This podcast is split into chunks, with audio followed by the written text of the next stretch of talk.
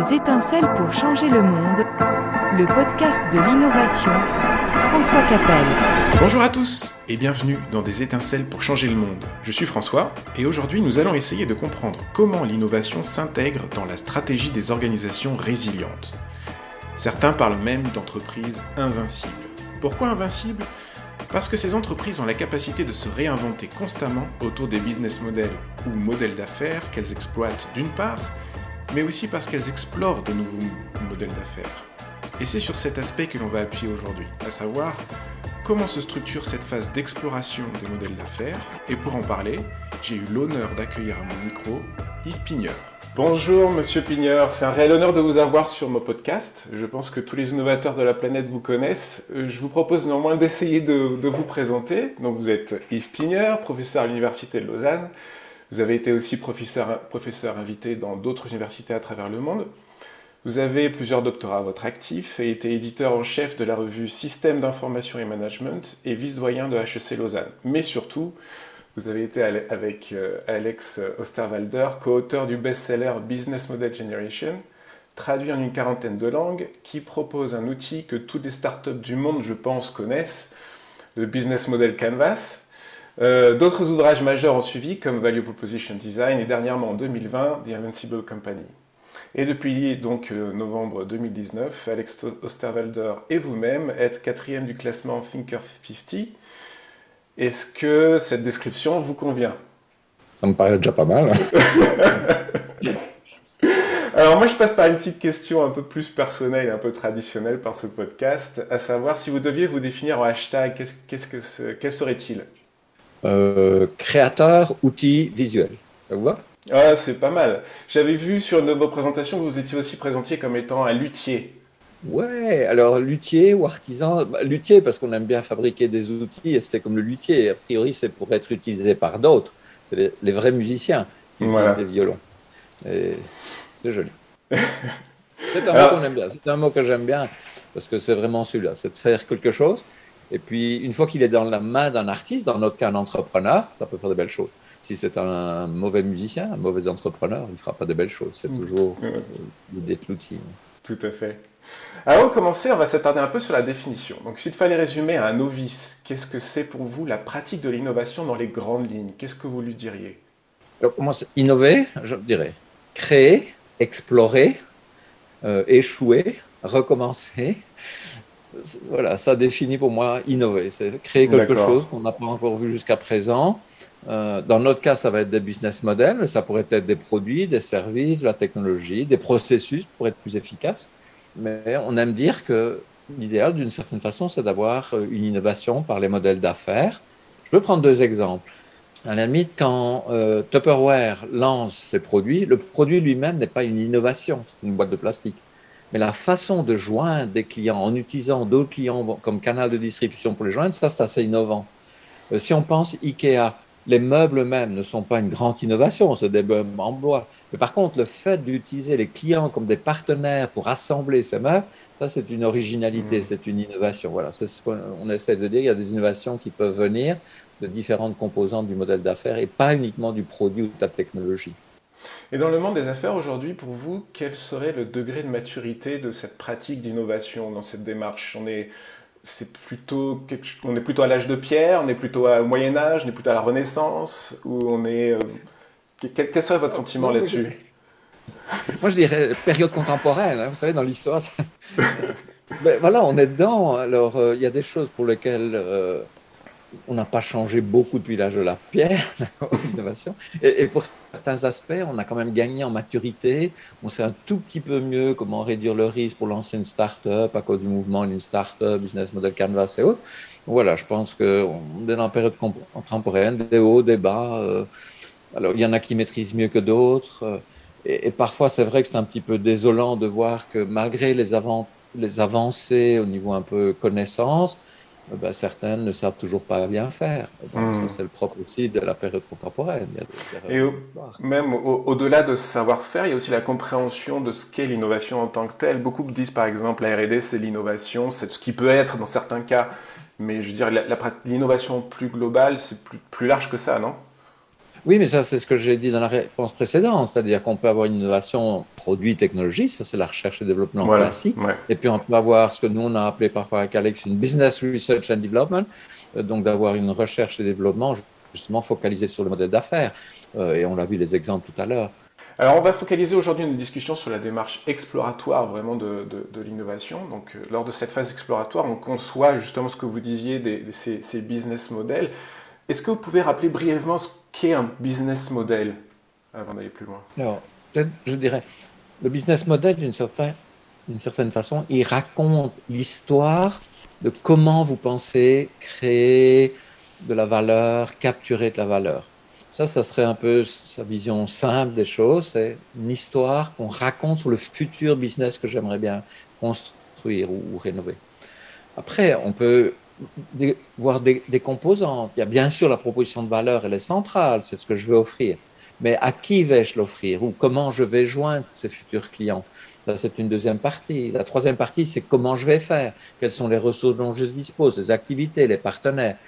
D'accord? Deux blocs. Et enfin, bien sûr, capturer de la valeur, bah, il faut un certain moment que les flux de revenus couvrent ou dépassent les coûts. Voilà. Donc ça, je pense que c'est une vision du modèle d'affaires on est d'accord que le business model, ce n'est pas une stratégie. On est d'accord. Pour moi, la stratégie est avant. Elle, fixe le rêve, elle fixe les moyens que je vais attribuer. Et puis le business model, on pourrait presque dire, c'est un peu une vision organisationnelle, euh, une sorte de mise en œuvre organisationnelle de cette stratégie pour dire, ben là, le futur business qui va correspondre à cette technologie, à cette stratégie, va être ce que je vais vouloir faire dans le futur, mmh. essayer de construire, essayer de, d'explorer d'abord et puis après d'exploiter, bien sûr. Alors justement, on va parler de cette, cette démarche d'exploration et dans votre livre d'Invincible Company, où vous proposez un visuel, vraiment pour, euh, puisque c'est votre marque de fabrique, les visuels, pour représenter l'entonnoir de l'innovation. Donc c'est un carré dont l'axe horizontal, on pourrait le dire, c'est le, risque du, business model. Hein. Donc plus on se déplace vers la droite, plus le business model est dérisqué ou mature, et plus on est à gauche, plus euh, on est à haut risque, ce qui caractériserait un business model qui n'est pas testé. Et sur l'autre axe, donc l'axe vertical, on a le retour attendu, qui peut être une profitabilité ou un impact d'une autre nature, suivant si on est une ONG par exemple ou, autre. Mhm. Euh, donc voilà l'idée de, l'entonnoir, c'est justement de dire bah, qu'au début il faut prototyper suffisamment de business model pour qu'il en sorte un nombre gagnant. On est d'accord là-dessus? Quel est le ratio un peu gagnant-perdant auquel il faut s'attendre quand on fait ce genre de démarche? Sur notre petite expérience avec grands groupes, petits groupes et start-up, euh, ou en tout cas investissement start-up, je dirais que c'est de l'ordre de 10 à 1. Je vais m'expliquer. Si je prends par exemple une grosse entreprise telle que Bosch, sur trois ans, ils ont sélectionné 214 projets à explorer et ils en ont finalement poussé 19 à l'exploitation. Donc ratio 1 à 10. Si je prends une plus petite start-up, une plus petite entreprise, comme ici l'Eurastar, ici en Suisse, les faire repasser, ils ont exploré dans les deux dernières années 14 projets pour finalement en pousser un à l'exploitation. Donc on retrouve que ce soit les PME, les grands groupes, ce ratio grosso modo 10 à 1. Et si on regarde les startups, c'est n'est pas beaucoup mieux. D'accord? On estime qu'à peu près, allez, peut-être 4 ou 5 sur 1000 sont un très très gros succès. Et il n'y en, en, a que 3 sur 10 qui sont un beau mmh. succès, entre une fois et 20 fois ce qu'ils ont investi. Mais ça veut quand même bien dire qu'à peu près 6 euh, sur 10 dans ce cas-là et dans les entreprises, 9 sur 10 échouent. Alors, il faut s'entendre sur le mot échouer, mais disons en tout cas, n'arrivent pas à pousser un projet à l'exploitation, euh, une belle exécution. Donc, on est d'accord qu'il y a une majorité de business models prototypés qui sont rejetés. Et c'est quoi un peu la posture à adopter pour ne pas se décourager ou que si on est dans une grande organisation par exemple, que la direction ne perçoive pas l'approche comme une pure perte de temps et d'argent? Un, c'est d'accepter qu'on ne peut pas choisir les gagnants sans avoir les perdants. Il faut accepter que c'est un portefeuille. Alors les, investisseurs ici le savent assez bien. Dans les entreprises, comme on est focalisé sur, l'exécution, on le sait un peu moins parce qu'on a l'impression que tout projet va aboutir. Si on, on prend au sérieux euh, l'innovation, l'exploration, il faut accepter, voilà, on, a les gagnants, on, va avoir des gagnants, mais on aura des perdants. Et si on accepte ça, c'est déjà un premier pas de fait. Après, ben, il faut pouvoir mettre en place ce qu'on appelle, nous, une culture de l'innovation qui fait qu'on est tolérant à l'échec, on va euh, avoir bah, essayer de pousser des gens qui ont envie de créer cette innovation, même si dans les grands groupes, on sait que souvent aller à l'innovation, c'est un peu une sorte de suicide de carrière, parce que c'est des choses qu'on n'aime pas trop peut-être, mais je pense qu'il y a des gens qui commencent à prendre au sérieux l'innovation dans les startups, bien sûr dans, dans les entreprises, dans les startups c'est évident. Dans les startups, ben, on sait, on veut, on, pousse, on pousse, on pousse, un jour on, réussit ou on échoue. Donc cette mentalité, un peu de l'aventure startup, de l'aventure entrepreneuriale, il faut essayer de la retrouver ou de la reconstruire à l'intérieur d'entreprises plus établies, plus anciennes. Hmm. Et donc, afin de dérisquer nos prototypes de business model, on va extraire des hypothèses euh, critiques pour pouvoir les tester, d'accord? Et donc, les hypothèses qu'on va formuler, elles doivent être, entre autres, forcément testables. Savoir que le test peut donner une réponse positive ou négative, signifiant que l'on peut continuer à avancer ou non. Euh, quels seraient les conseils que vous donneriez pour se fixer un critère de succès sur ce genre d'approche? Avant du critère de succès, c'est déjà d'être explicite sur les hypothèses. Et je pense que le business model Canvas, Value Proposition Canvas sont des outils non seulement pour aider à construire, donc prototyper, on l'a abordé tout à l'heure, mais aussi justement élaborer explicitement ces hypothèses. Certaines portent sur la proposition de valeur, sur les clients, sur les canaux, sur euh, les modèles de revenus, sur les ressources et autres. Donc déjà d'être explicite, de de nommer, d'établir, d'écrire ces hypothèses avec le vocabulaire qu'on a construit dans le business model Canvas ou dans le value proposition Canvas. Ça, c'est la première chose. Deuxièmement, c'est de choisir les bons tests, les bonnes expérimentations mmh. pour essayer de prouver ou non cette hypothèse, ou en tout cas d'avoir assez d'évidence. Une fois qu'on a choisi là, ben, bien sûr, on va choisir la métrique qu'on va utiliser. en fonction des différents types d'hypothèses, on va avoir des métriques différentes. Et c'est seulement qu'on aura choisi ces trois choses-là, ou on aurait été explicite sur ces trois choses-là, qu'on va essayer de fixer les critères de succès. Les critères de succès, vont bien sûr dépendre et de l'hypothèse et du type de test. Si on fait des interviews euh, ben, on va mesurer peut-être le nombre d'interviews positives. Et si par contre on a une landing page ou bien une page publicitaire, on va essayer de choisir des mots-clés dans, dans Google, ben on va avoir des critères encore différents. Et si on fait un A-B testing entre trois hypothèses, euh, trois valeurs différentes pour une, hypothèse, ben on va choisir celle qui a le plus fort taux de conversion. Donc voilà, je pense que ça va vraiment dépendre hypothèse, expérimentation et les métriques qu'on va mmh. choisir pour mesurer cette expérimentation. Et comment interpréter le résultat? Savoir, donc, quand on va faire ces hypothèses et on fait les tests, on a certains ces, critères de succès. Et comment vraiment interpréter le, poids du résultat que l'on va collecter? Il y a deux aspects. Il y a l'aspect qualitatif et quantitatif. Euh, quel serait pour vous, comment interpréter le poids de la preuve d'un point de vue qualitatif, d'abord? Alors, niveau, oui, au niveau qualitatif, ça va dépendre vraiment de la famille de tests qu'on va choisir. Je m'explique. Si on prend des tests plutôt de découverte, assez au début du processus de validation ou d'expérimentation, on va souvent avoir des tests qui basent sur des interviews, euh, des focus group avec les clients. Dans ce cas-là, on est dans du qualitatif. On va vraisemblablement dire, tiens, il me semble qu'il y a plus de clients qui pensent que oui. Mais il faut souvenir que quand on fait une interview, ce que le client dit quand on teste et ce qu'il va faire quand on va lui proposer le produit ou le service, c'est deux choses différentes. D'accord? Donc là, c'est vraiment assez qualitatif. Par contre, plus on va aller vers des tests que nous, on appelle avec un call to action, avec un appel à l'action, c'est-à-dire une action qui va engager le client un peu plus fort que simplement dire oui ou non. Là, on va commencer à avoir des choses assez sérieuses. On va mesurer euh, le nombre de clients qui ont cliqué sur une page web, le nombre de clients qui a laissé sa carte de crédit dans une prévente, euh, le nombre de clients qui a choisi la valeur A ou B ou C dans des speed testing.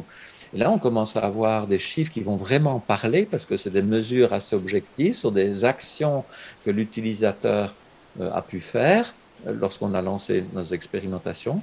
Euh, et ça, ça sera alors du qualitatif, si tu veux, donc, du quantitatif. Donc, je pense qu'on va être dans une logique où on va essayer d'avoir les deux, tout en gardant à l'idée que ce processus de testing qui se fait très tôt dans, dans le processus de construction de l'entreprise ou du projet, euh, reste de l'artisanat. C'est, pas hmm. vraiment une science. On, peut avoir des heuristiques, on peut avoir. On a essayé de développer hein, avec euh, David Blan, Alex, euh, une quarantaine d'expérimentations, mais ça reste malgré tout quelque chose qui est toujours non pas des preuves que ça va marcher, mais hmm. assez d'évidence pour montrer qu'on a quand même réduit le risque suffisamment, le risque d'innovation, suffisamment que pour pouvoir lancer ou aller plus loin dans le processus. D'accord, ouais. Et puis il y a de toute façon aussi l'aspect quantitatif. Certains tests, par exemple, qui ont été euh, démontrés euh, par euh, Blend et, et, Osterwalder sur Test Innovation Business, il y a certaines, certaines, certains tests où il faut mettre en marche, au-delà du test, aussi une campagne de communication, une campagne pour voire publicitaire, pour, pour comprendre un peu, pour, pour attirer du monde. Là où j'ai un petit peu du mal là-dessus, c'est vraiment comprendre quelle est la part de succès que l'on... Qu'est-ce qu'on va mesurer finalement? Est-ce qu'on va mesurer un succès publicitaire ou un succès de notre produit lui-même? Peut-être une correction. J'aime pas trop dire qu'on lance une campagne de publicité. il faut bien voir quand je fais cette campagne de test assez tôt dans le processus de construction, c'est juste pour garantir un certain nombre de choses. Est-ce que le client a vraiment un problème? Est-ce que je réduis ses peines avec ma proposition de valeur? Est-ce que j'arrive à le toucher? Est-ce qu'il arrive à payer quelque chose? Oui, non. Donc je suis dans, vraiment dans une logique d'expérimentation sur des clients que je n'ai pas encore. C'est pour ça que je n'aime hmm. pas publicité. Souvent, cela, c'est, je rends, j'envoie des images pour faire en sorte que le client connaisse mon produit. C'est pas ça que je fais. Moi, je cible une certaine, euh, euh, un certain segment de clients et je me dis, je vais essayer de comprendre son problème. Je vais essayer de comprendre si la solution que j'amène euh, risque de résonner chez lui. C'est très différent. Alors, bien sûr, je dois aussi communiquer, je dois aussi aller chercher ces gens-là pour, mais je le fais dans une optique vraiment de si je cible ces clients dans mon modèle d'affaires, alors ils seraient intéressés. C'est pas la hmm. même chose que publicité de dire venez acheter mon produit. D'ailleurs, dans certains cas, je n'ai pas de produit. Dans certains cas, je teste simplement s'il a un problème. Auquel cas, je hmm. n'ai pas encore fait, connaître que j'avais un produit. C'est pour ça que je n'aime hmm. pas trop dire que j'ai une campagne de publicité. Par contre, je fais une campagne de testing. Je fais une campagne d'effectivement aller chercher certains clients à qui je vais poser des questions ou à qui je vais demander de faire quelque chose pour confirmer mmh. un intérêt, un besoin, euh, un désir de payer. Et, justement, pour les premiers, par exemple, je pense à des produits qui sont peu chers, par exemple. Euh, comment on différencie la curiosité de l'engagement d'un client? Par exemple, lors d'un test où on veut mettre des, produits en vente, euh, on a un nouveau produit, le client passe et l'achète, parce qu'il veut essayer, mais peut-être ça ne va pas l'intéresser. Est-ce, est qu'il y a une, démarche à suivre là-dessus pour essayer de différencier ces deux aspects? Oui, parce que euh, bah, d'une part, nous avons mis l'accent sur l'innovation de business model, pas de produit. Donc, effectivement, si dans mon business model, le produit est central, pensons à iPad ou je sais pas, ben, là, bien sûr, il va falloir faire, euh, procéder peut-être autrement. Mais ici, c'est pas que je veux qu'il achète mon produit. Je veux comprendre si ce client potentiellement serait intéressé par mon produit en le payant un certain prix, euh, en utilisant certains types de canaux. Et... Donc, c'est ça que je veux faire. Donc, si dans mon expérimentation, une des de mes hypothèses, c'est de savoir si le produit que je vais mettre sur le marché va correspondre à une réduction de peine pour lui, à une certaine attente de sa part. Ce que je vais aller essayer de chercher, c'est pas le fait qu'il l'achète maintenant, c'est je vais essayer de voir si avec mon produit, je réduis sa peine. Parce que je sais que si j'arrive à réduire sa peine suffisamment, l'intérêt va être confirmé autrement que par juste, hmm. ah tiens, je le vois, il est nouveau, je vais le prendre.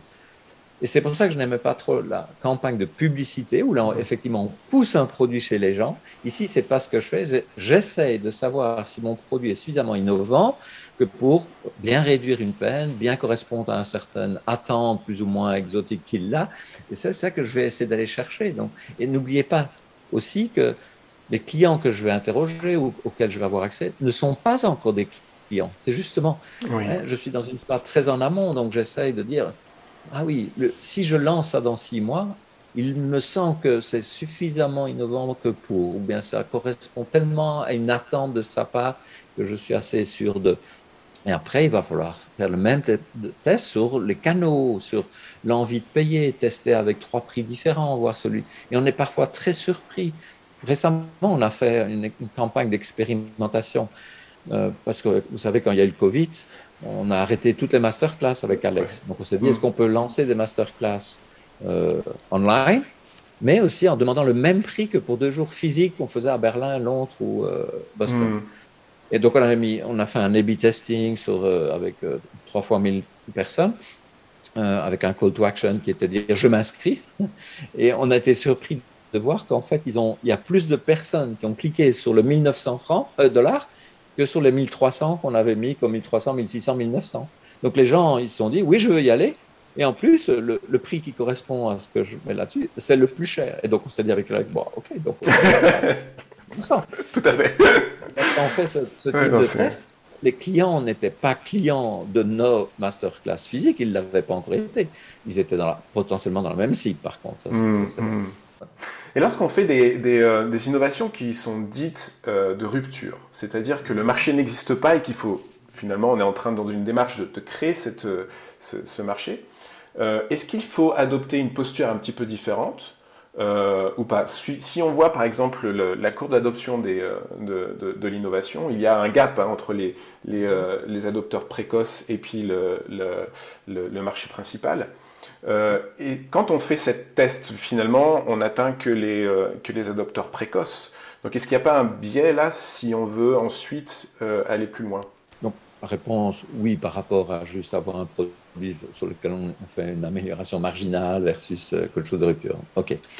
Ceci dit, il y a quand même des tests qui restent significatifs. C'est que si ce produit nouveau, tellement innovant que c'est difficile de tester, ne correspond à aucune réduction de peine du côté du client ou aucune attente particulière, ça risque quand même, même si on met le temps pour y arriver, d'être quelque chose. Et on a des exemples de produits qui ont foiré et qui étaient des beaux produits récemment technologiquement innovants.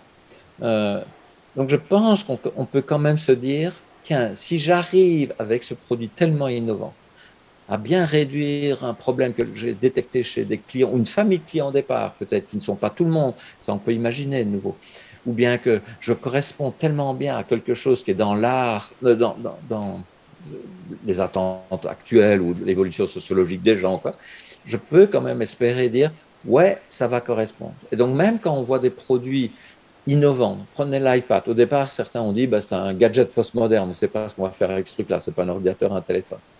Oui, mais ça n'empêche pas de penser que Steve Jobs et ses équipes ont fait quand même un certain nombre d'analyses en disant, oui, mais le jour où on fait quelque chose qui est bien, qui est mieux que, ça va, euh, ça va vraisemblablement correspondre à quelque chose. Il faudra être plus patient peut-être que d'autres technologies euh, peut-être moins innovantes. Donc euh, l'horizon temporel est peut-être moins grand, mais ça n'empêche pas de pouvoir peut-être faire un certain nombre de tests, enfin d'hypothèses d'abord, et puis de tests, et d'avoir quelques évidences que ce produit tellement de rupture, ou ce service tellement de rupture, va correspondre à quelque chose qui est qui va être demandé, qui va être hmm. adopté. Il y, a, effectivement une période d'éducation finalement pour que les gens comprennent comment euh, s'approprier euh, ce, nouveau business model. Oui, mais ça alors c'est l'exécution, l'exploitation pour moi. Ça, faire en sorte que les gens euh, soient là, qui a bu boira et que je puisse continuer, ça c'est quelque chose effectivement qu'on va faire avec des campagnes marketing, avec de la patience, avec des, de l'intérêt client. Mais je pense qu'en amont, c'est-à-dire à, l'exploration, les tests qu'on va faire ne sont pas dans cette logique de, euh, d'évangéliser les gens, mais c'est plus et si ça sortait, est-ce que ça correspondrait à quelque chose qui pourrait faire du sens ou qui pourrait hmm. correspondre à des attentes des clients? Je pense que la, la perspective est différente. Les organisations modernes sont focalisées sur la performance mesurable des activités de l'entreprise. Et dès lors, quels seraient les indicateurs de performance à utiliser pour, pour ces étapes d'exploration? Alors, bonne question. Et avec Alex, il y a deux, ans maintenant, on a lancé un projet, justement, ce qu'on a appelé Innovation Metrics. On se rendait compte effectivement que dans les entreprises, comme vous dites, il y a des mesures de performance, des KPI, un Key Performance mhm. Indicators. Et souvent, par faute de connaissances, les managers ont adopté ces KPIs aussi pour l'innovation. Ça, c'est un désastre. Parce que, euh, ben oui, parce que satisfaction client, on n'a pas de client, les chiffres financiers, on n'en a pas encore, euh, les processus, euh, on n'a pas encore d'opération. Donc, ça, c'était pas très bon. Donc, on s'est dit, qu'est-ce qui fait Qu'est-ce que j'aurais besoin de mesurer si j'étais une entreprise qui prend au sérieux, au sérieux l'innovation Et alors là, on s'est dit, ben, voilà, le risque, c'est quelque chose qu'il faut essayer d'évaluer. Le retour possible, ce que vous appelez la contribution ou il faut pouvoir euh, mettre des indicateurs dessus. Est-ce que ce business model, si je le lance, il fait plus au 100 000, 1 million, 10 millions? Donc il faut hmm. avoir des ordres de grandeur sur ces deux euh, mesures que vous avez rappelé tout à l'heure étaient les axes horizontaux et verticaux du modèle. Mais il faut aussi pouvoir mesurer euh, la vélocité d'un projet. Il y a des projets dans certaines entreprises qui sont là depuis 3-4 ans et on appelle encore ça des projets d'innovation. Non, vraisemblablement, l'horizon temporel dans l'innovation est plus court. C'est 15 semaines, et puis c'est peut-être 3 mois, puis peut-être 6 mois. Donc il faut savoir pour chaque projet euh, la vitesse à laquelle il avance. Et enfin, il faut mesurer les coûts. Les coûts non pas de mon futur modèle d'affaires, mais les coûts que j'ai maintenant à explorer. Combien j'ai mis de temps pour euh, designer, combien j'ai fait d'expérimentation avec les clients, combien de temps ça m'a pris, combien d'argent ça m'a pris pour tester, pour faire un, MVP, Minimum Viable Product, pour faire une vidéo pour présenter, pour lancer une campagne de crowdfunding. Donc ça, c'est des choses qu'il faut pouvoir quantifier.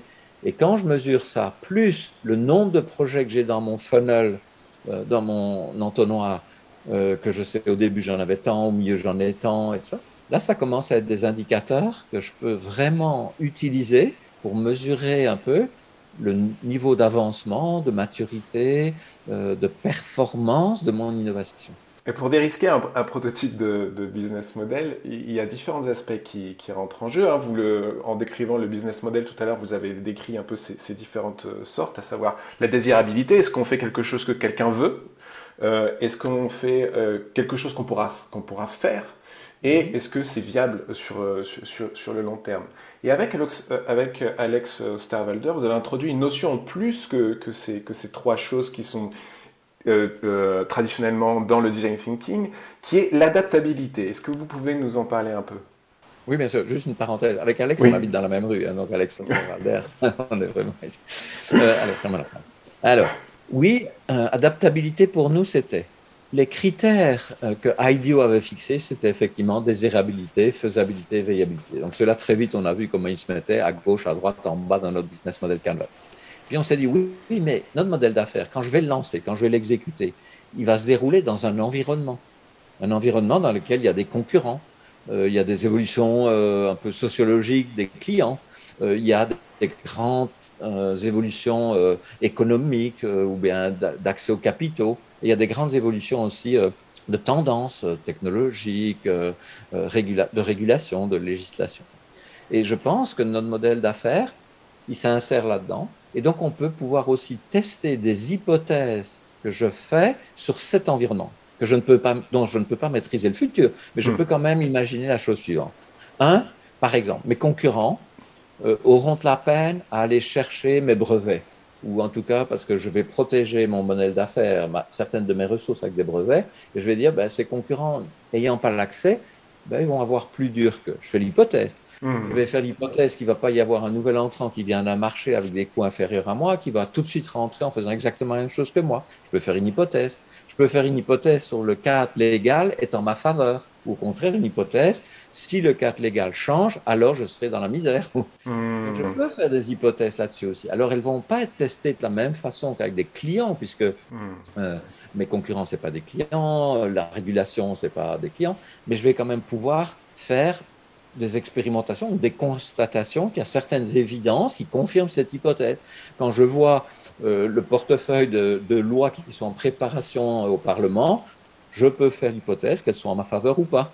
Et je hmm, peux euh, essayer d'imaginer que j'ai une évidence qui me montre que cette hypothèse est validée ou non. Et puis après, je vais aller vérifier qui a euh, récemment acheté les droits sur certains brevets ou pas, et je vais peut-être avoir une étude qui va me montrer qu'il y a peu de gens que ses concurrents vont tout de suite avoir accès à cette technologie là parce qu'elle est protégée.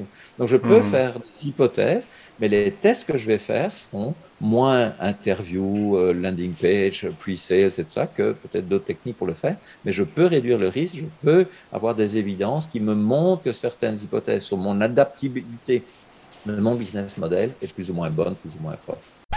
Pour imaginer cette problématique de l'adaptabilité, je vous propose de vous parler du cas de Uber.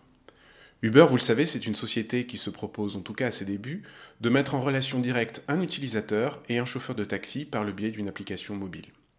C'est tout simple, en tout cas sur le papier. La phase exploratoire du business model Uber est conduite à New York. euh, à l'aide de trois voitures en début d'année 2010 et passe en phase exploitation au mois de mai de la même année à San Francisco. En 2015, la société est valorisée à plus de 50 milliards de dollars et ses services sont commercialisés dans plus de 310 villes dans le monde. Alors, success story Bien sûr. Mais le modèle d'affaires conçu à l'origine a dû subir de nombreux revers. En effet, un des problèmes majeurs qu'a rencontré Uber, c'est l'environnement juridique dans lequel l'entreprise allait devoir évoluer. Depuis sa création, Uber reste confronté de façon récurrente à des problèmes juridiques dans plusieurs pays. Uber s'est vu contesté, voire interdit ou soumis à des restrictions dissuasives et le plus souvent accusé de concurrence déloyale face aux taxis traditionnels. Ainsi, Uber a dû, pour un temps, quitter la Catalogne, est bloqué en Bulgarie, en Hongrie, absent du Danemark, limité dans certaines grandes villes d'Allemagne et d'Italie, était en sursis à Londres, euh, qui était l'un de ses plus grands marchés. De plus, ils ont dû subir une avalanche de procès dans plusieurs pays, dont la France, où les chauffeurs contestent leur statut de travailleurs indépendants et veulent être reconnus comme salariés. Alors, pour rester résiliente, l'entreprise doit se réinventer, c'est-à-dire explorer de nouveaux modèles d'affaires. Son credo est clair, devenir hégémonique dans le domaine de la mobilité, au-delà même de la voiture qui reste parfois polémique. Ainsi, Uber explore et implémente d'autres modèles d'affaires. Par exemple, et je ne le citerai pas tous, Uber Jump, qui se propose de louer des vélos connectés sans station, Ubercopter, qui véhicule par hélicoptère des clients de Manhattan à l'aéroport JFK, Uber, Eats, euh, qui se propose de livrer des repas à domicile, ou encore Uber Rent, qui est un service de crédit bail qui permet de louer une voiture et de l'acquérir en fin de contrat. Mais pour rester une entreprise innovante, Uber explore des domaines plus ambitieux. Ainsi, Uber Technologies, qui est un programme de véhicules autonomes, qui a d'ailleurs dû cesser son activité suite au décès d'une piétonne, ou bien dernièrement Uber Elevate, qui est un programme visant à révolutionner la mobilité urbaine par l'usage de drones, ce que son CEO appelle l'Aerial Ride Sharing, ce que je vous propose de traduire par le coavionnage. Je pense personnellement que de grands défis d'adaptabilité s'ouvrent à, eux à travers cette solution. Donc, en fait, la connaissance aussi de, cet univers concurrentiel est important, voir les nouveaux potentiels euh, concurrents qui vont pouvoir émerger dans le futur, sachant qu'aujourd'hui, c'est encore plus compliqué à comprendre ça, puisque les frontières des, business models de ce que font les, entreprises sont de plus en plus poreuses, hein. même, entre les, dans une même euh, entreprise, je pense à, l'entreprise qui faisait avant des assurances euh, en Chine. Peut-être vous pouvez nous en parler parce que euh, elle est intéressante cette, cette compagnie. Donc c'était la compagnie Ping An, voilà. une des grosses sociétés d'assurance, on dirait la Vaudoise ou AXA ici chez nous. et Peter Ma, en fait, a assez récemment, peut-être dans les dix dernières années, il s'est rendu compte Ok, c'est peut-être un business qui va avoir justement d'autres concurrents qui vont arriver, qui sera peut-être euh, déclinant, on ne sait pas. Et il a lancé une machine d'innovation, un moteur de croissance. Euh, et il a d'ailleurs euh, nommé une responsable de ça, qui a lancé un certain nombre de nouveaux modèles d'affaires dans des domaines complètement différents de l'assurance, mais qui va exploiter les nouvelles technologies. D'accord euh, L'intelligence artificielle, le big data, euh, la reconnaissance faciale et tout. Euh, ils vont engager des dizaines de milliers de développeurs, d'analystes de, données et tout ça pour reconstruire des business dans le domaine de la santé. C'est le plus gros site de santé électronique au monde. Ils ont plus de 300 millions d'abonnés qui payent un abonnement pour ce Ils ont lancé un deuxième qui est FinTech, dans le domaine de la FinTech, OneConnect, euh, qui étaient là pour, euh, guillemets, aider leurs concurrents à mieux gérer leur informatique d'une certaine façon. Ils ont lancé des opérations dans le domaine des voitures d'occasion. Et avec ce moteur de croissance, dont certains sont déjà en train de compter les revenus en centaines de millions de milliards, ils sont passés de la 420e position euh, dans le Fortune 500 euh, à la 29e ou 28e position. D'accord? Une croissance extraordinaire qui n'est pas due à l'assurance, même si elle vit toujours, bien sûr, et il la protège, il essaie de l'améliorer, mais avec ce moteur de croissance euh, supplémentaire dans des domaines technologie, hors assurance, mais très porteurs. Et donc, ce, ce ces nouveaux business models qui sont euh, en rupture par rapport à leur business model traditionnel ou, historique, fait que l'organisation aussi doit s'adapter pour ces nouveaux business, business models. ce qui est difficile aussi, je pense, qui est un challenge aujourd'hui pour les grandes organisations, où justement l'organisation telle qu'elle est ne permet pas de, de, servir les nouveaux business models qui sont en rupture par rapport à ce qu'elles font. Est-ce qu'il y a une solution à ça Énorme. Donc ce problème est gigantesque. Et nous, on l'a ciblé sur l'idée, on doit faire vivre deux cultures dans le même monde, dans la même entreprise. Il y a la culture de l'exploitation, qui est focalisée sur l'efficacité, l'efficience, et puis il y a cette culture de l'innovation qu'il faut arriver à faire maturer, à, à faire grandir. Et cette culture de l'innovation, elle repose sur des piliers qui font peur aux gestionnaires traditionnels, mais qu'il faut arriver à progressivement développer au fur et à mesure qu'on développe. C'est, il faut un gros support de la direction. C'est sûr, il faut des moyens pour, et il ne faut pas à chaque fois qu'on a une belle idée d'innovation se retrouver en face euh, du CEO, du CMO, du CFO qui dit non, non, les moyens c'est pour moi, toi je te donne quelques miettes. Ça, ça va pas. Donc il faut vraiment donner du sérieux à cette innovation. Ça ne suffit pas de donner des moyens et du temps. Il faut donner aussi de la légitimité. Il faut leur donner un peu de pouvoir. Il faut qu'ils se retrouvent assez haut dans la hiérarchie de mmh. l'entreprise, dans, le, dans le, euh, la, carte organisationnelle ou l'organigramme de l'entreprise. Euh, parce que s'ils dépendent d'un niveau trop trop bas, ça, les idées vont avoir de la peine à arriver jusqu'au CEO et plus loin. Donc vraiment, nous, certainement, avec Alex, on a même dit peut-être qu'il faut deux CEO, un pour le présent, l'exploitation, un pour le futur, euh, l'innovation. C'est ce qu'ils ont fait chez Ping d'ailleurs. Ils ont vraiment maintenant deux co-CIO, un le fondateur qui est en charge de l'assurance et puis euh, Margaret qui est en charge de, la croissance, de, de l'innovation. Et la troisième chose, il faut aussi se convaincre qu'un bon gestionnaire n'est pas un bon entrepreneur. Un gestionnaire, il est focalisé sur l'efficacité, il a été entraîné dans d'MBA et autres, il sait faire le marketing, la finance, du côté de l'exploration, il faut des gens qui ont cette mentalité d'explorateur, donc d'entrepreneur. Ce pas les mêmes compétences. On n'a pas besoin nécessairement d'un business model Canva de Lean Startup quand on gère une entreprise, même de quelques dizaines de mille personnes. Par contre, si on n'a pas ces compétences de Lean Startup, de euh, prototypage, de business model Canvas et autres, si on n'a pas ça, ce minimum de bagages qui sont le propre des entrepreneurs, plus d'autres bien sûr, euh, ça va être très dur aussi. Voilà, il faut développer le leadership, mmh. euh, le, support du leadership, et notamment une bonne question à poser, c'est combien de temps le grand big boss passe à l'innovation? S'il passe moins de 40% mmh. dessus, ça veut dire qu'il n'a pas beaucoup de sérieux à ça. Et il y a une, mmh. phrase qu'on aime bien avec euh, que Steve Blank nous a une fois suggéré l'exploitation, il paye vos salaires. L'exploration, il paye les pensions. C'est sûr qu'il euh, faut prévoir ce futur. Il y a des business qui vont décliner, il faut les remplacer, il faut garantir que j'ai une survie ou une croissance, tant mieux.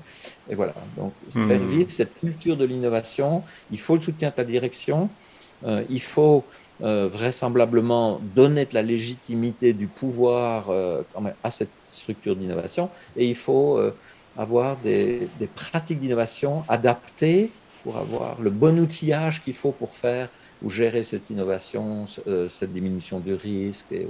Je reviens sur la, phase d'exploration. Euh, donc, on a nos business models qui sont, on, va dire, matures. Qu'est-ce qui fait basculer notre business model en phase exploitation?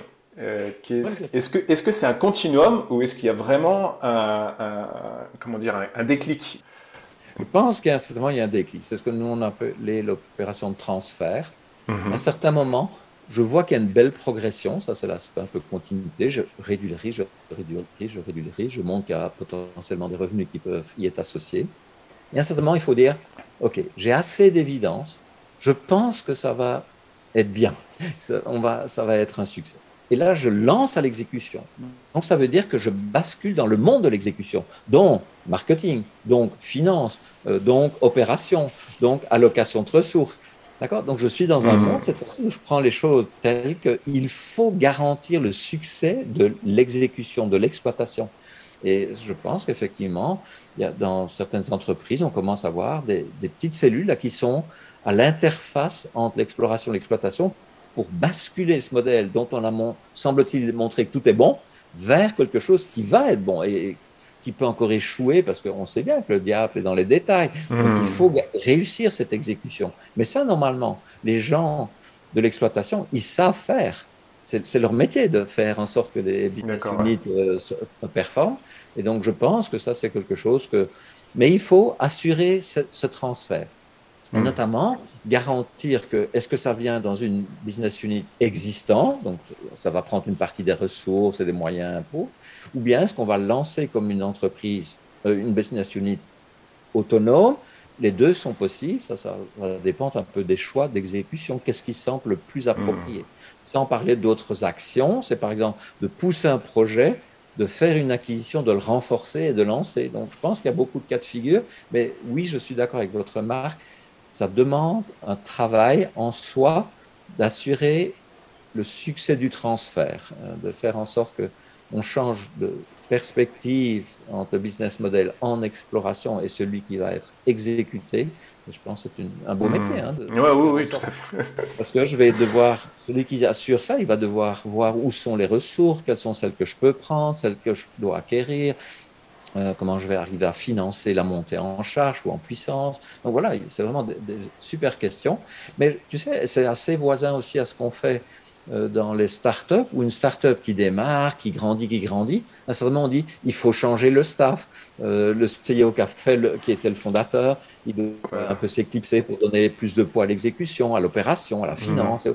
Donc je pense que même dans ce moment-là où si vous regardez un peu les startups, à part quelques-unes bien sûr, le mhm. fondateur est toujours en charge, le CEO, il y a quand même plusieurs on va chercher des ressources qu'on n'avait pas besoin quand on était en train mhm. de lancer la startup il faut un vrai chef financier parce que hmm. nous, on ne sait pas très bien comment accéder au marché et autres. Donc voilà, je pense que. Donc, est-ce que ça veut dire que euh, là, là, ce que vous dites, c'est plutôt que c'est vraiment un déclic Donc, c'est vraiment. Il y, a un avant et après où on part en, en, exploitation. Euh, Eric Rice dit plutôt dans, dans comment dire, dans, le, dans Lean Startup qui, qui préconise un lancement sous les radars pour pouvoir encore itérer si c'est possible. Est-ce que vous vous dites plutôt que à partir du moment où on passe en, en, en exploitation, il n'y a plus d'itération et, le modèle est fixe? Non, non, non, non, non. Donc ça, j'ai pas dit ça non plus. Euh, mais ça dépend. Euh, chacun va gérer ça un peu comme il veut. Vous êtes d'accord que selon qu'on fait plus de choses à l'exploration, on aura peut-être moins besoin de faire des choses à l'exécution. Mhm. D'accord? Donc on peut très bien imaginer que même en exploration, je suis dans une phase non plus de discovery validation, mais d'accélération où je commence à avoir des vrais clients. Et là, je fais encore toutes les itérations possibles, les ajustements, avant peut-être de lancer la grosse artillerie, la grosse machine de l'exécution. Ça, c'est une, une, possibilité. Et par contre, si j'en ai fait peut-être un peu moins à ce niveau-là, parce que j'étais assez sûr, vu toutes les confirmations que j'ai eues pour mes hypothèses, c'était bon, je lance à l'exécution. Et à l'exécution, je suis encore tout en bas du carré tout à l'heure. Je suis encore assez risqué avec des revenus à peu près de zéro. Et je vais faire monter en puissance ce modèle-là en espérant, un, faire plus de revenus avec le marketing, avec la vente et tout ça. Et deuxièmement, à réduire de plus en plus le risque de disruption, c'est qu'un bébé il peut mourir jeune et donc ça, je vais essayer d'éviter. Et là, je vais encore faire ce qu'on appelle, nous, de l'improvement, c'est-à-dire je vais, ou bien de temps en temps, une grosse modification, ou bien je me suis trompé, il faut que je recommence et que je rebascule à l'exploration. Donc pour moi, de ce point de vue-là, j'aime bien le mot continuum, c'est pas quelque chose qui est complètement en rupture complète. Donc je vais avoir ce que j'ai appelé dans l'équipe de transfert des gens qui vont accompagner ce bébé de telle sorte d'arriver à montrer que euh, voilà, il va pouvoir grandir par lui-même et je ne suis plus trop obligé à rentrer dans cette logique de back and forth d'exploration. Et donc, je peux avoir des projets qui basculent à l'exécution, qui retombent à l'exploration, ou au contraire, dans cette phase d'exploitation, j'ai des gens qui sont habitués à faire pousser des projets. Mais ça, vous savez que ça se fait même quand je ne crée pas beaucoup de nouveaux business models. Quand je lance un nouveau, un nouveau, marché, je vais sur un marché en, en Amérique latine, j'ai jamais été, je suis hmm. aussi dans une logique où j'ai un modèle d'affaires qui ressemble fort à celui que j'ai ici en Europe, mais qui va quand même connaître hmm. quelques vicissitudes potentielles. Voilà, hmm. Et en plus, il faut toujours retenir qu'en management, il n'y a pas de recette du succès. Donc, parfois, on en fait un peu plus à gauche, un peu plus à moins à droite, on en fait un peu moins là, on se trompe plus souvent, on se trompe moins souvent. On a beaucoup de chance parfois, un peu moins de chance dans d'autres. Voilà. Mais ce qui veut dire en fait aussi que euh, euh, cette frontière entre exploration et exploitation, elle est perméable. L'inverse, on peut aller d'exploitation à exploration également Oui, alors ça je suis assez convaincu que quand je constate que j'ai un, problème sur un de mes modèles d'affaires, que j'ai fait par stratégie l'hypothèse que je vais le changer ou potentiellement le changer, autant leur basculer dans de l'exploration pour avoir toutes les techniques qu'on peut utiliser pour euh, réduire le risque, prouver, euh, avoir des évidences et tout ça, que je sais peut-être mieux faire là, et puis de le rebasculer quand j'ai constaté que j'avais corrigé les défauts, pivoté, changé, modifié. Donc effectivement, quand je fais quelques gros shifts à l'exploitation, la, mentalité design testing, design testing qu'on a du côté de l'exploration, à mon avis, elle fait aussi beaucoup de, sens pour, euh, Un des aspects des business models, c'est qu'ils ont une durée de vie limitée, tous les business models. On est d'accord Un peu comme les yaourts, le problème c'est qu'il n'y a pas la date de péremption décrite dessus. Qu'est-ce qu'on dit Qu'est-ce qu'on fait? Comment on sait déjà quels sont les signes euh, d'un business model en phase de péremption, entre guillemets? Je pense que ça, on, peut avoir des mesures qualitatives, quantitatives.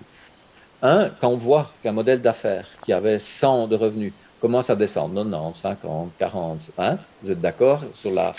l'axe vertical, il descend, ben, je commence à avoir un risque fort. Et ça, je le mesure parce que les comptables, ils ont tous les chiffres, et donc on voit que d'année en année, ça baisse, ou trimestre en trimestre, ça baisse. La deuxième chose qu'on peut utiliser, c'est ce qu'on a proposé aussi dans ce livre, c'est des critères pour mesurer le risque, non pas d'innovation, mais de disruption, le risque de mort.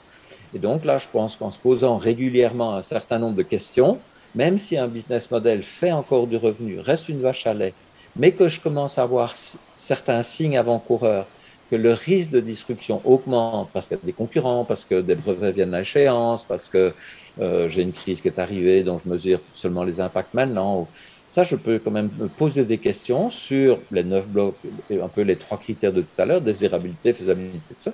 Donc, j'ai quand même des questions à me poser qui ne sont pas des questions. Et si je faisais, qu'est-ce qui se passerait? Mais c'est maintenant, est-ce que dans six mois, le risque de ceci est grand, plus ou moins? Hmm.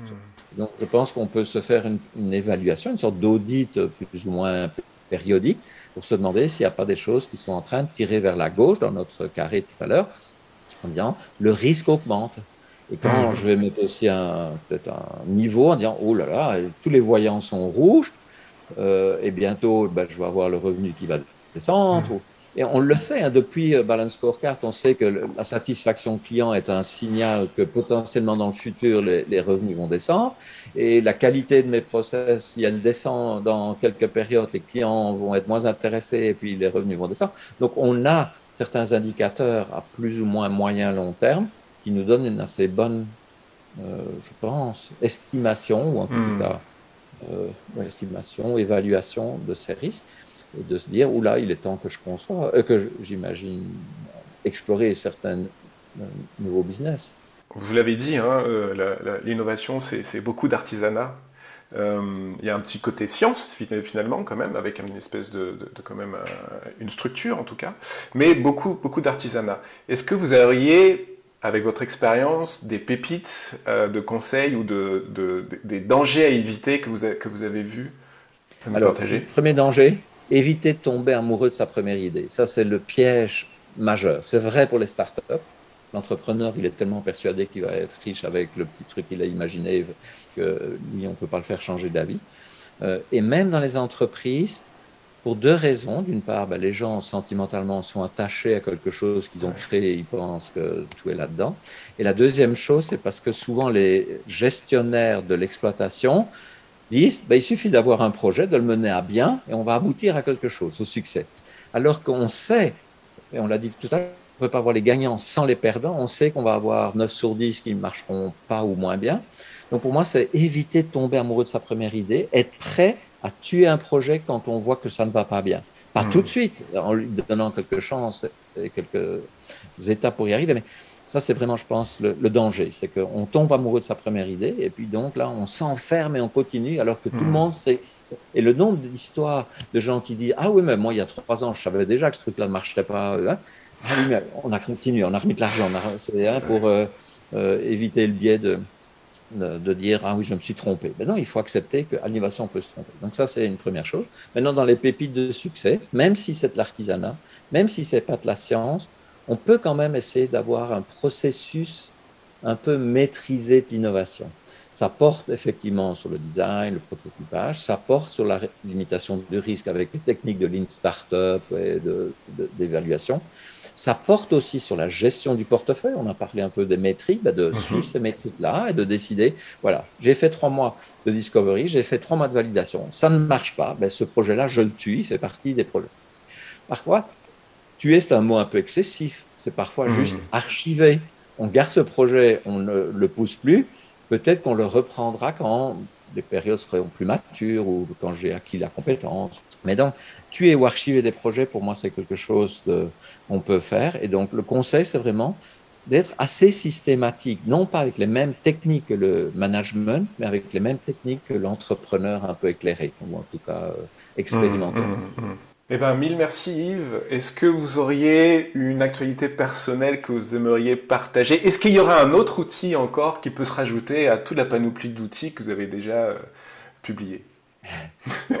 Euh, On n'a peut-être pas parlé de. parce qu'on n'a pas parlé de la culture map, il y a le team alignment map. Oui, oui, oui, oui bien sûr. La projet avec Stéphano, ouais.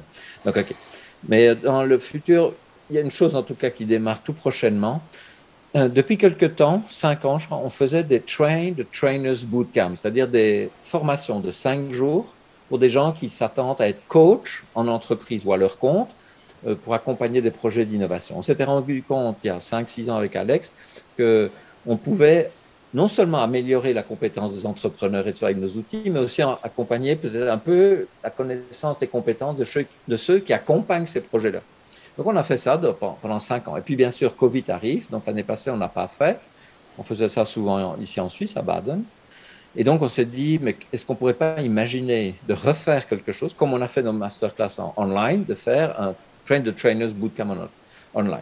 Et donc ça va démarrer la semaine prochaine, où ça ne va pas être cinq jours continus, mais un jour toutes les deux semaines, euh, oui, six fois, mais toutes les deux semaines, avec des travaux entre les, euh, en tes séances de, online, et puis euh, dans lesquelles les gens et travaillent eux-mêmes et travaillent en échange avec d'autres, parce que la différence par rapport à une masterclass, un c'est aussi un partage d'expérience. Toi, coach, tu sais bien faire les tests. Par exemple, David Blan était un de nos formés il y a cinq ans. Euh, toi, tu sais bien faire. Toi, tu sais pas faire. On va te mettre ensemble et on va dire comment tu ferais ça. Et lui va nous dire quels sont un peu les challenges qu'il a dans son entreprise. On va essayer de voir ça pas des, dans la salle, des, moyens de partager cette expérience entre ceux qui cherchent des solutions et ceux qui ont des solutions. Donc, il faut arriver à reconstituer ça online. Euh, c'est pas aussi facile, en tout cas, c'est pas aussi habituel que de le faire physique. Et ça, c'est une actualité toute fraîche parce qu'on a commencé à réfléchir à ça il y a deux, trois mois. Et ça se met en œuvre maintenant avec une équipe, avec euh, plusieurs personnes, Lucie, Tenda et autres. Euh, et ça va démarrer la semaine prochaine. Eh ben, je vous souhaite euh, tout le meilleur alors. Hein. Merci beaucoup à vous. Et puis un grand merci pour, euh, pour votre intervention. Merci. Merci mille fois Yves pour le temps consacré à répondre à mes questions et bon vent à Alex Osterwalder et vous-même pour ces masterclass de Strategizer. Quant à moi, il ne me reste plus qu'à vous donner rendez-vous dans un prochain épisode et d'ici là, souvenez-vous, innovez, mais restez vous-même.